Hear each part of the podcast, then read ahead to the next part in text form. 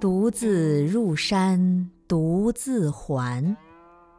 叨叨絮絮是何干？不因故友寻新去，只为心头谢狂澜。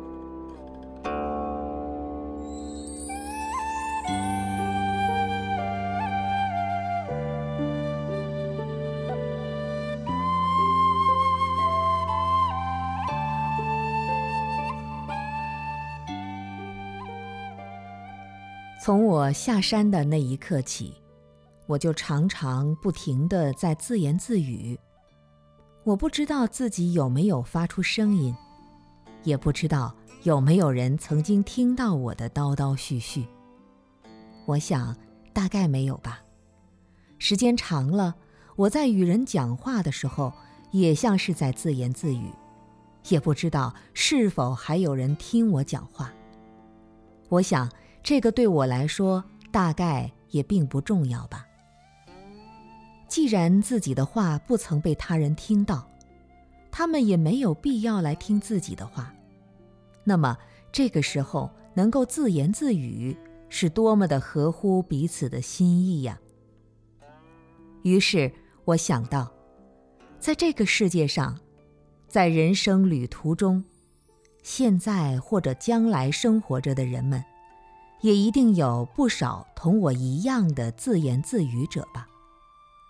因为局限而轮回的生活形式是多么的复杂却又苍白。人们在孜孜不倦地寻求知音来倾诉的同时，仍有多少的忧伤苦闷无法启齿。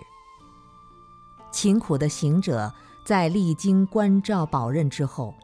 又有多少的法喜感慨难以表达？慈悲的圣者在竭尽全力的宣扬正法，却有多少的真实受用未能展现？